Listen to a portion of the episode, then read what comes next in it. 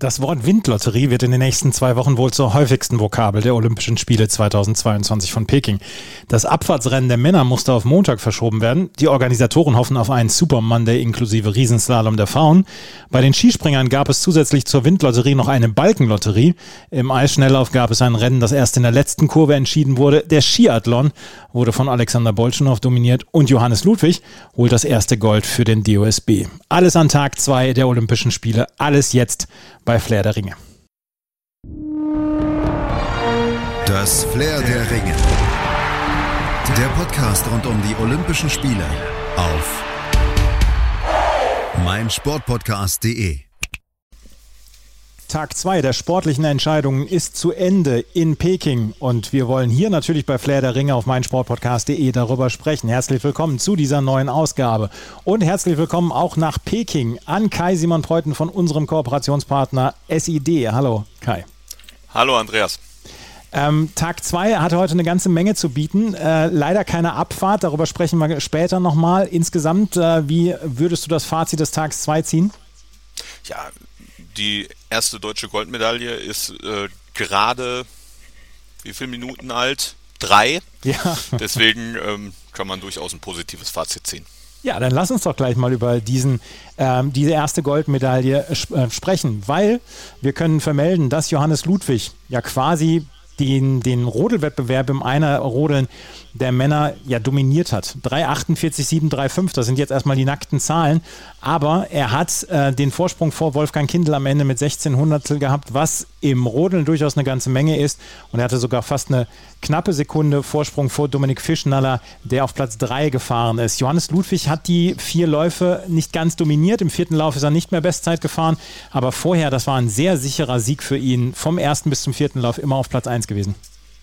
Ja, er ist der dominierende Rotler in dieser Saison. Er war in den Trainingsläufen auch immer schon sehr, sehr gut, hat da auch schon ähm, die Bahn, ja, er wusste schon, dass es, dass es eng wird, gerade zumindest zum Zweitplatzierten Österreicher, aber er, er hat äh, ganz klar bewiesen, dass, äh, dass er die Nerven hat, äh, um, das, um das runterzubringen und äh, verdientes, hochverdientes Gold für, für, für Ludwig. Ja, der konstanteste Rotler gewinnt. Das habt ihr auch beim SID dann auch geschrieben dann noch. Ähm, Felix Loch, der einzige Dominator von damals, ist nur auf Platz 4 gefahren. Er hat sich nochmal noch vorgekämpft von Platz 5 auf Platz 4.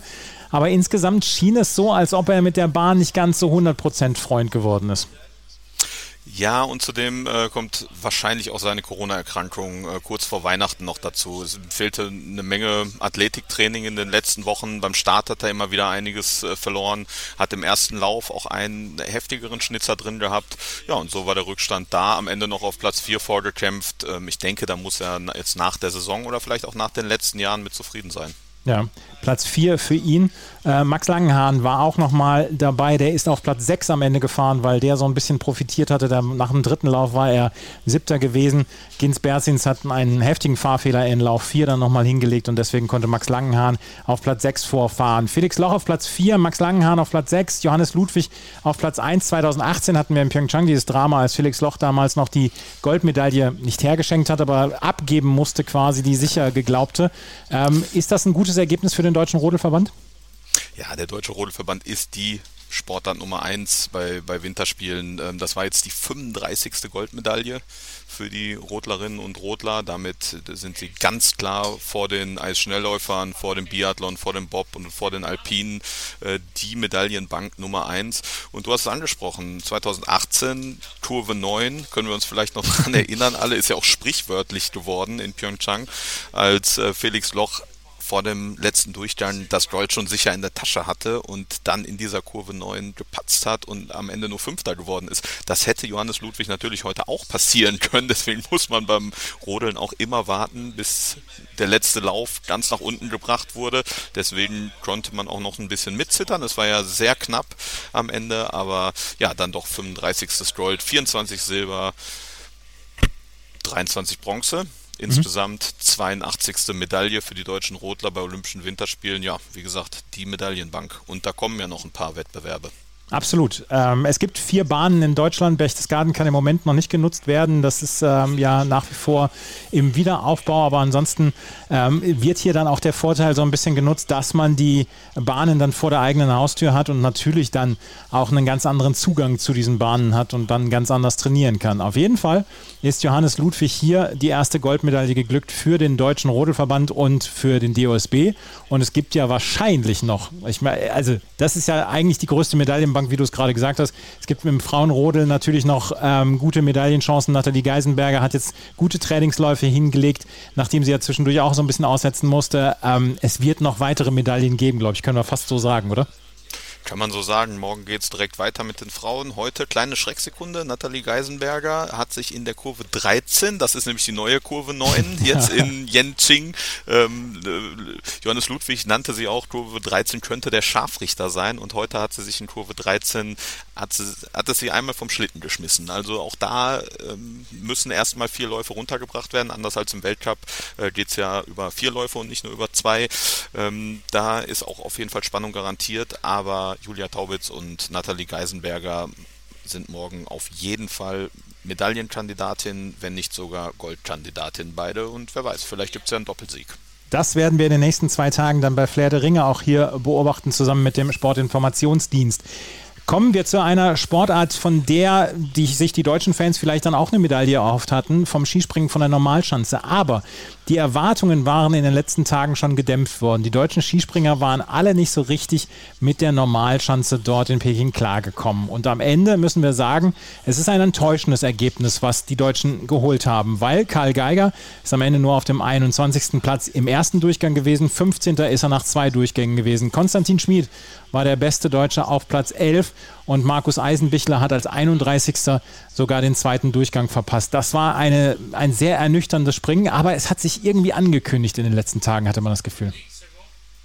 Tatsächlich, das war heute eine Bruchlandung, könnte man sagen, für die deutschen Skispringer. Gerade Karl Geiger zuletzt im, im Weltcup sehr konstant, äh, Weltcup-Führender, ähm, hier angereist mit viel Selbstvertrauen trägt eigentlich immer noch den Spitznamen Kleinschanzenkarle, deswegen sollte er eigentlich von dieser kleinen Schanze, ja, ich hatte ihn mit auf der Rechnung, aber von Anfang an nicht damit zurechtgekommen.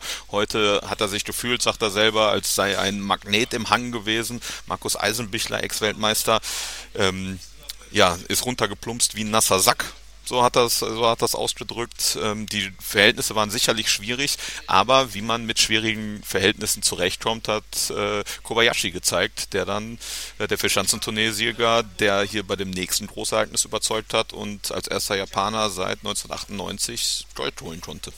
Juro Kobayashi hat diesen Sieg geholt und dem war völlig egal, dass wir im ersten Durchgang ja so ein bisschen, ich habe es ganz am Anfang vor dem Vorspann, vor dem äh, Opener gesagt, dass wir so ein bisschen eine Balkenlotterie haben, weil die Organisatoren sind sehr hoch ange angefangen mit den Balken, also haben eine sehr schnelle, einen sehr schnellen Anlauf gehabt für die ersten Springer. Deswegen haben sich da durchaus einige nach vorne gesprungen, die wir sonst so nicht erwartet hätten.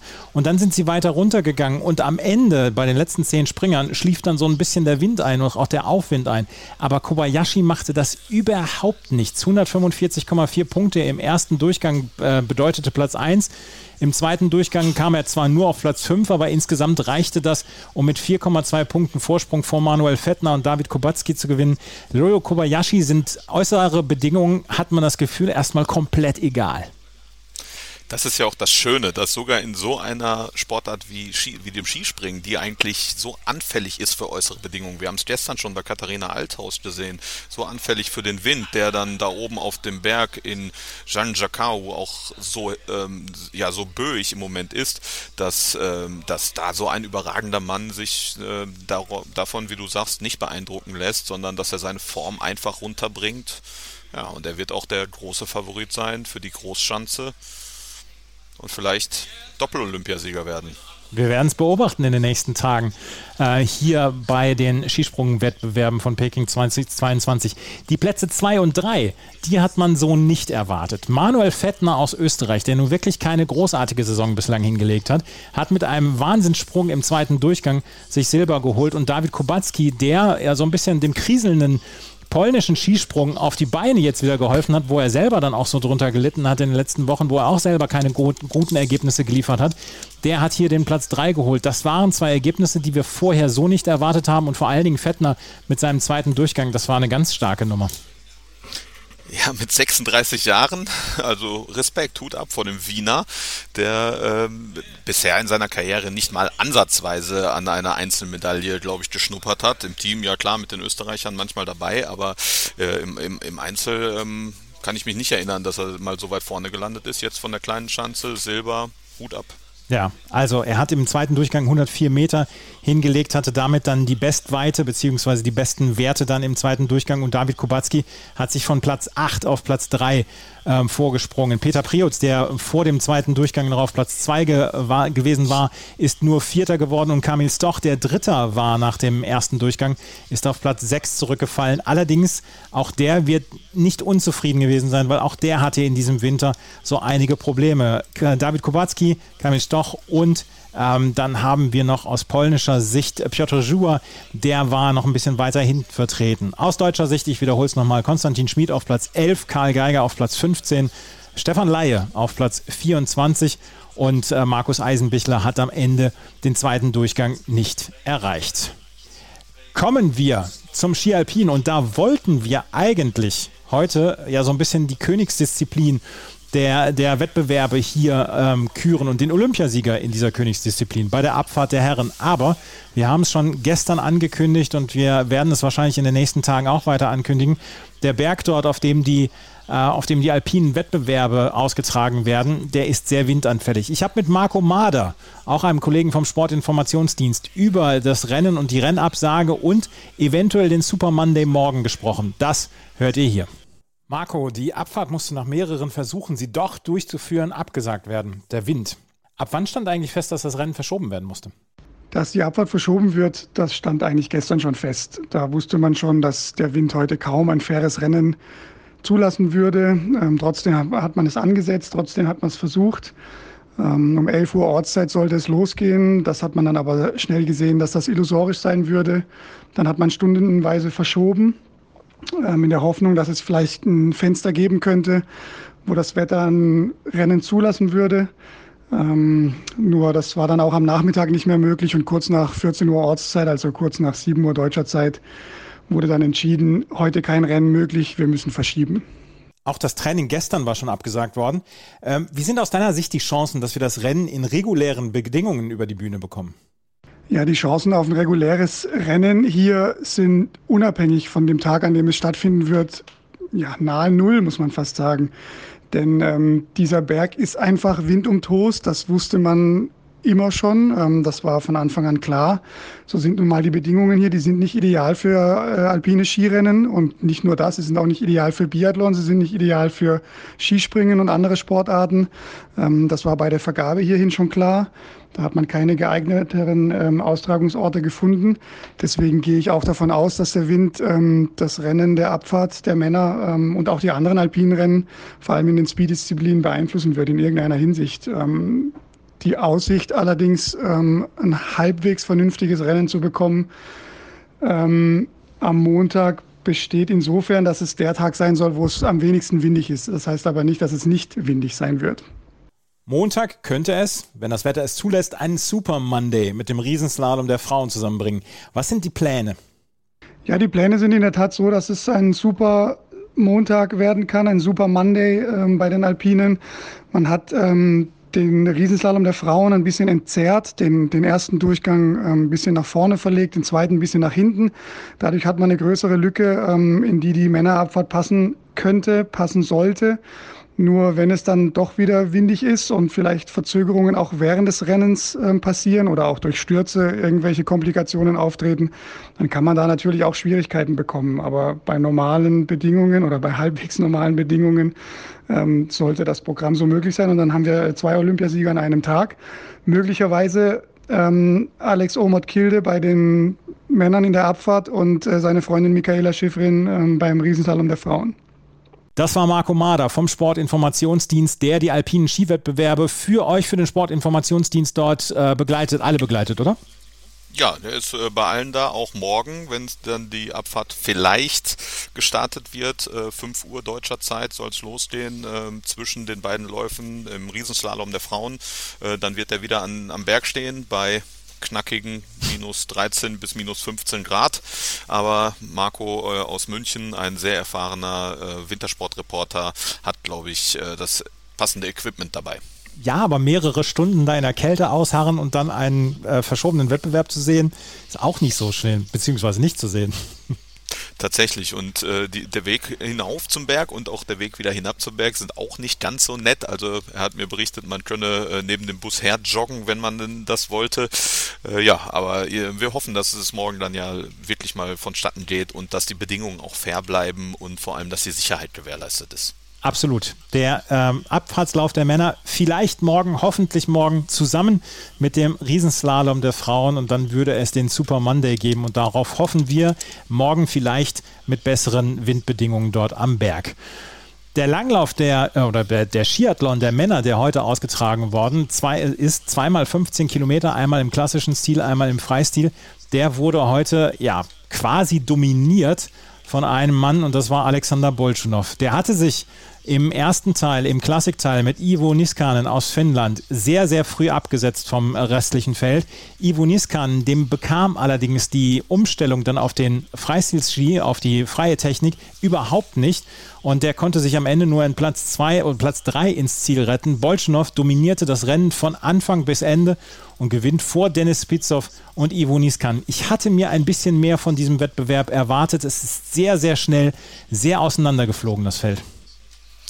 Ja, gerade der Topfavorit äh, aus Norwegen. Also wir hatten ja wirklich mit einem Doppelsieg der Norweger hier zum, zum Auftaktwochenende gerechnet. Gestern Therese Johaug ähm, haben wir drüber gesprochen, ähm, hat alles dominiert, alles in Grund und Boden gelaufen. Ähm, und jetzt Topfavorit Kleber. Ja, das war eine herbe, herbe Schlappe für ihn. Ja, Kläbo hat irgendwann hat er die Füße quasi hochgenommen, möchte man sagen, und ist nur auf Platz 40 eingefahren mit neun Minuten Rückstand. Dem ist, dem ist gar nichts gelungen auf diesem, äh, in diesen 30 Kilometern.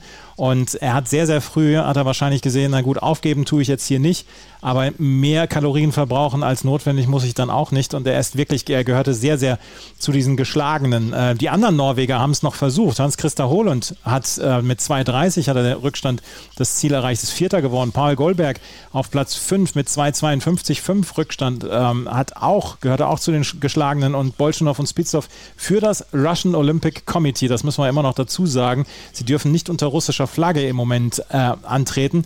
Die haben die beiden Medaillen geholt vor Ivo Niskan. Was habe ich gehört? Schwanensee wird gespielt, wenn die äh, Hymne vom ROC gespielt wird? Ja, genau. Die Russen sind ja weiterhin gesperrt wegen des massiven Dopingskandals. Äh, vor acht Jahren ging es los in Sochi. Wir erinnern uns alle dran, äh, wie es nachher rauskam.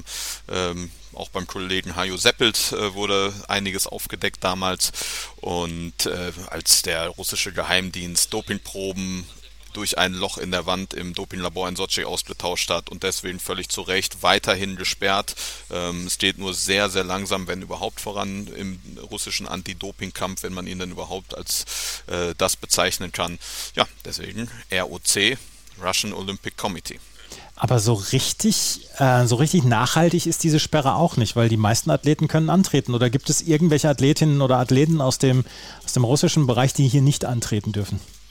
Ich habe jetzt nicht die Größe des russischen Teams ähm, oder des ROC-Teams im Kopf, aber natürlich nicht. Wir, wir hatten das, das gleiche Theater wie in Rio, wir hatten es in, in Tokio, wir hatten es auch schon in Pyeongchang. Ähm, ja, letztendlich wenn ein Russe Olympiasieger wird, dann wird er auch für Russland Olympiasieger und ob dann die Hymne gespielt wird oder nicht, das äh, ist dann, glaube ich, äh, in dem Land auch egal. Nur trotz allem ja, müssen wir immer wieder betonen, es gibt diese Sperre, es gibt diese Sperre aus gutem Grund und ähm, das sollte auch immer wieder Bestandteil der Berichterstattung sein. Kommen wir auf die ähm, Ergebnisse aus deutscher Sicht. Auf Platz 12 ist am Ende Lukas Bögel eingefahren, auf Platz 13 Friedrich Moch und auf 19 Florian Notz. Lukas Dobler ist nicht angetreten oder Jonas Dobler ist nicht angetreten. Ähm, die anderen drei haben einen guten Job gemacht, fand ich. Ja, das liegt absolut im Rahmen des Möglichen, vielleicht sogar ein bisschen oben drüber, unter den Top 15, hatten wir auch gestern bei den Frauen. Ähm, das ist das im Moment, was äh, von den deutschen Skilangläuferinnen und Skilangläufern äh, zu erwarten ist. Äh, deswegen da auch absolut Respekt für diese Leistung. Auf einer wirklich schwierigen Strecke, bei schwierigen Bedingungen, äh, so wie es gestern bei den Frauen auch schon war. Ja, und deswegen ist dieses Feld dann auch so auseinandergeflogen, gleich am Anfang. Jonas Dobler hatte auf den Start verzichtet, weil er sich beim Warmlaufen nicht gut gefühlt habe. Und dann hat er gesagt, okay, hier gibt es noch einige Wettbewerbe, bei denen ich vielleicht dann auch ganz gute Chancen habe, vordere Platzierungen rauszufahren. Da trete ich diesmal nicht an. Die anderen drei haben einen guten Job gemacht. Mein Lieblingsrennen, beziehungsweise meine Lieblingsentscheidung vom heutigen Tag, das waren die 5000, Männer, 5000 Meter der Männer beim Eisschnelllauf. Die ja, Halbdistanz, Halblangdistanz die wir haben. Nils van der Poel, der für Schweden startet, aber in den Niederlanden geboren worden ist, der hatte zwischendurch sehr langsame Zwischenzeiten und da sah es gar nicht so richtig gut aus, ob er hier die Goldmedaille würde holen können. Und er kämpfte sich quasi in der letzten Kurve noch auf Platz 1. Olympischer Rekord vor Patrick Rust und Halger Engebraten, die auf Platz 2 und Platz 3 geraten sind, gelaufen sind. Und das war eine richtig spannende Nummer heute, ja, nachmittags eurer Zeit nachmittags eurer Zeit, genau. Äh, mein Blick war da eher so ein bisschen anders. Mein Blick war auf Sven Kramer. Ja. dem ähm, holländischen Superstar, muss man ja sagen, eine Nation im Eisschnelllauffieber und Sven Kramer, der König, der König des Skatzens, nennt man, sagt man das so im Niederländischen, ähm, ja, dankt hier in Peking ab seine letzten Olympischen Winterspiele und das war jetzt der finale Akt und er ist jetzt seine zum letzten Mal äh, bei Olympischen Spielen die 5000 Meter gelaufen, seine Spezialstrecke. Die hat er dreimal in, in, in Folge hatte er die gewonnen. Achtmal ist er Weltmeister darüber und heute dann sein letztes Rennen dabei. Ja, alles Neunter, Gute, ja. Herr Kramer. Neunter Platz, genau. Neunter Platz ist er am Ende eingelaufen. Ich äh, möchte einmal gerade die persönliche Schnurre erzählen, dass ich 2018 beim Tennisturnier in Rotterdam war, während Pyeongchang und dass damals die Eisschnelllaufwettbewerbe so mittags waren und dann die Zuschauerinnen dann aus der Halle rausgegangen sind, da war es egal, ob ein Niederländer spielt oder irgendwer anders von den Prominenten. Die haben sich dann alle ähm, draußen bei den Verpflegungsständen getroffen. Da gab es eine große Leinwand, wo die Schnelllaufwettbewerbe der Männer gezeigt worden sind. Und da, da guckte ganz Niederlande gebannt auf Sven Kramer etc. Und äh, das war ein sehr, sehr, es war ein sehr wildes Bild, was wir damals gesehen haben. Ja, ich glaube, jetzt äh, kann er auch nur noch ein Ziel verfolgen äh, nach seinen letzten Olympischen Spielen und das ist die Elfstedentocht. Das ist ja dieses legendäre Eisschnelllaufrennen in Holland, wenn die Grachten zugefroren ja. sind äh, durch elf Städte. Ähm, ja, leider spielt uns der Klimawandel, glaube ich, da äh, einen, einen Strich durch die oder zieht einen Strich durch die Rechnung, spielt einfach nicht mehr mit. Ähm, ich weiß gar nicht, wann die letzte Auflage davon stattgefunden hat. Das muss noch schon eine ganze, ganze Weile her sein, aber ich glaube, sollte irgendwann ein Winter nochmal so kalt sein, dass die Grachten zufrieren. Sven Kramer wird äh, an erster Stelle auf dem Eis stehen und mitskaten. Ja, Sven Kramer, der dann allerdings auch mit Rückenproblemen in den letzten Jahren zu kämpfen hatte. Er möchte unbedingt noch eine Goldmedaille holen und das ist in der Teamverfolgung wohl das Ziel. Und am Ende der Olympischen Spiele will er noch dann beim Massenstart mit dabei sein. Und äh, vielleicht wird das ja nochmal ein kleines Highlight hier bei den Olympischen Spielen. Äh, Im Slopestyle der Frauen hat Zoe Sodowski Synod gewonnen aus Neuseeland. Was ich sehr, sehr sympathisch finde, ist, dass wir bei diesen quasi neueren Wettbewerben, dass wir viele Medaillengewinnerinnen ähm, und Gewinner dann aus Nationen haben, die wir sonst nie so gesehen haben. Zoe Sodowski Synod hat die erste Goldmedaille in Olympischen Winterspielen für Neuseeland geholt, für Julia Marino und Tess Cody. Und auf der Buckelpiste hat Jakara Anthony äh, gewonnen aus Australien vor Jading Kauf und Anastasia Smirnova. Gold für Australien und Neuseeland bei Winterspielen, das ist doch auch eine schöne Geschichte. Das ist eine wirklich schöne Geschichte, sind auch schöne Wettbewerbe, muss man sagen. Ähm, ja, tolle Bilder, äh, die hier produziert werden davon und äh, auch eine sehr junge, sehr sympathische Deutsche dabei gewesen, Annika Morgen, die ja wirklich erfrischend war, die übelst verpennt hatte heute früh, wie sie, wie sie uns erzählt hatte am, äh, nach ihrem Lauf. Ähm, trotzdem war sie dann hellwach zum Start und ist am Ende Achter geworden ähm, mit 19 Jahren. Ähm, ja, die, die die Mädels und die Jungs da im Slopestyle, die Snowboarder, die, die haben einfach Spaß, die versuchen diese Wettbewerbe auch irgendwie zu genießen. Ist natürlich Olympia, der Druck ist da, aber ähm, bei ihr hat man wirklich gesehen und auch bei den anderen, die, die, haben, die haben Spaß, wenn sie da runterfahren. Die haben Spaß an den Tricks, an den, an den Sprüngen. Ja, es sind manchmal ähm, für den Fernsehzuschauer klassischer Wintersportarten gewöhnungsbedürftige Begriffe dabei, ähm, wie die Sprünge genannt werden, wie die Tricks genannt werden, aber ich glaube, nach und nach oder alle vier Jahre gewöhnen wir uns immer wieder daran. Da kommen ja auch noch ein paar äh, Wettbewerbe, auch für Annika Morgen. Äh, Big Air kommt sie hier runter nach Peking und äh, wird dann in der kommenden Woche ja, hier auf der gro ganz großen Schanze mal sich präsentieren dürfen. Annika Morgen ist auf Platz 8 ge, äh, gefahren, gelaufen, gesprungen und sie war im Interview bei der ARD und da habe ich dann noch den O-Ton. Du hast gesagt, eine sehr sympathische Sportlerin. Das können wir hier nochmal bestätigen. Da hören wir mal gerade rein. Ja, es hat ganz gut Programm. Im ersten Lauf habe ich alles gelandet. Äh, noch nicht ganz so sicher, aber ähm, ich habe einen Cap 9 gemacht und den habe ich im Training noch gar nicht gemacht. Also bin ich echt froh, dass ich den ersten Run gelandet habe. Und in den zweiten Läufen konnte ich den Switchback 7 am ersten Kicker nicht hin, äh, äh, landen, aber ja, passiert. Ich hatte so viel Spaß heute. Also ich kann mich gar nicht beschweren. Sie hatte so viel Spaß heute. Den Switchback 7 auf dem ersten Kicker, den landet sie vielleicht beim nächsten Mal. Da, muss, ja. musste ich mich noch einlesen in die, in die Geschichte, was denn ein Switchback 7 auf dem ersten Kicker ist. Also genau kann ich das leider auch nicht sagen. Also dafür, für das bin ich jetzt wirklich, wirklich kein Experte. Ähm, aber in vier Jahren wird sie den sicherlich landen. 19 Jahre ist sie erst, also von daher, sie wird in vier Jahren 23 sein und dann kann sie dann hoffentlich bei Olympischen Spielen 2026 dann auf diesem, ja, bei diesem Wettbewerb im Slopestyle bei den Frauen dann auch noch reüssieren. Haben wir noch was? Erik Frenzel hat, können wir vermelden, hat jetzt endlich bessere Bedingungen dann jetzt auch in seinem Quarantänezimmer.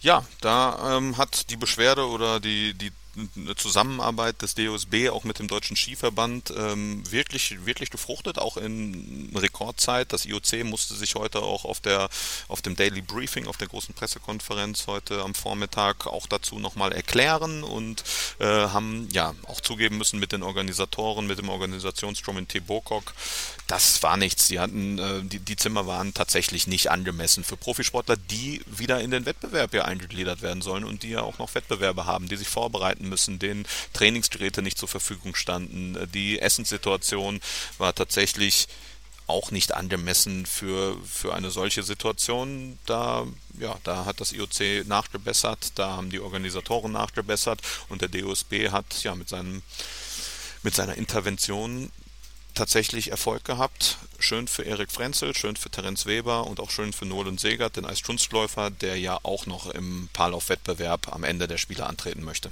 Genau. Und ähm, was ich gelesen habe, ähm, dass die ähm, dass die Athleten, die in Quarantäne sind, jetzt auch Essen bestellen können und das dann auf die Zimmer geliefert wird. Also äh, es sollen sich die Bedingungen durchaus sehr verbessert haben für die deutschen Sportler und hoffentlich dann auch für die anderen Sportler, die dann noch in Quarantäne dort sind und dann hoffentlich in den nächsten Tagen dann rauskommen werden. Schauen wir auf den morgigen Tag, auf den dritten Wettkampftag. Da haben wir das Eiskunstlauf-Team-Event, was ja für die deutsche Mannschaft quasi schon vorbei ist, da Norman Segert nicht dabei sein konnte. Snowboard Slopestyle der Männer gegen 5 Uhr. Dann haben wir natürlich ähm, um 5 Uhr hoffentlich die Abfahrt. Wir haben um 3 Uhr, 5, nee, 2.30 Uhr den ersten Lauf des Riesenslams bei den Frauen und dann, ich glaube, 7.30 Uhr dann den zweiten, also 14.30 Uhr eurer Zeit, oder? Den zweiten genau, Lauf. Genau, ja, äh, Riesenslalom der Frauen äh, nach dem Rücktritt von Frau Rebensburg, wahrscheinlich ohne große deutsche Chancen, aber gut, wird äh, Alpin ist immer spektakulär, ähm, da freue ich mich auch drauf. Ja, dann haben wir noch Eisschnelllauf 1500 Meter bei den Frauen, äh, Biathlon das Einzel bei den Frauen, also die 15 Kilometer. Und dann haben wir noch äh, zwei Wettbewerbe im Shorttrack. Und das Mixed-Team von der Normalschanze im Skispringen. Da haben dann gleich Karl Geiger und Co. die Chance auf Wiedergutmachung. Katharina Althaus wird ja sicherlich auch mit dabei sein und das könnte ja dann vielleicht auch wieder eine Medaille geben. Im Einzel der Frauen beim Biathlon ist, glaube ich, eine Medaille eher nicht zu erwarten. Nee, also das Mixteam äh, als ja zuletzt viermal Weltmeister in Folge gewesen, ähm, von, von den kleinen Schanzen jetzt mit Katharina Althaus und mit dem Rückenwind sollte oder springen die auf jeden Fall um eine Medaille mit. Selina Freitag ist noch dabei. Ja, aber natürlich äh, nimmt Karl Geiger da auch den Rucksack heute von diesem Springen mit, Platz 15. Nichtsdestotrotz erwarte ich da einiges. Im Biathlon 15 Kilometer der Frauen, das Comeback von Franziska Preuß nach Fußverletzung, nach Corona-Erkrankung, zwei Monate keinen Wettkampf bestritten. Sie weiß selber nicht, wie der Körper jetzt reagiert. Ähm, sie war mal die große Hoffnungsträgerin am Anfang der Saison Und im Moment sind die deutschen Biathletinnen leider, leider zum Saisonhöhepunkt etwas in der Krise. Denise Herrmann äh, für sie gilt eigentlich das, das Gleiche, aber auch an einem richtig, richtig guten Tag, wenn alles mal passt, dann kann es auch im Biathlon immer ganz schnell nach vorne gehen. Und gerade im Einzelwettbewerb, wo ja jeder äh, Fehlschuss dann mit einer Minute draufgerechnet wird.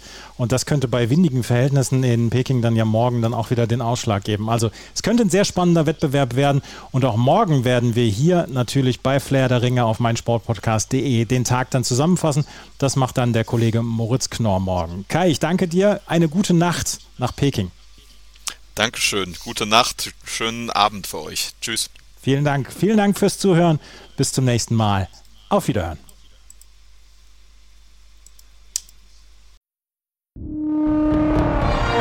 Das Flair der Ringe. Der Podcast rund um die Olympischen Spiele auf meinsportpodcast.de.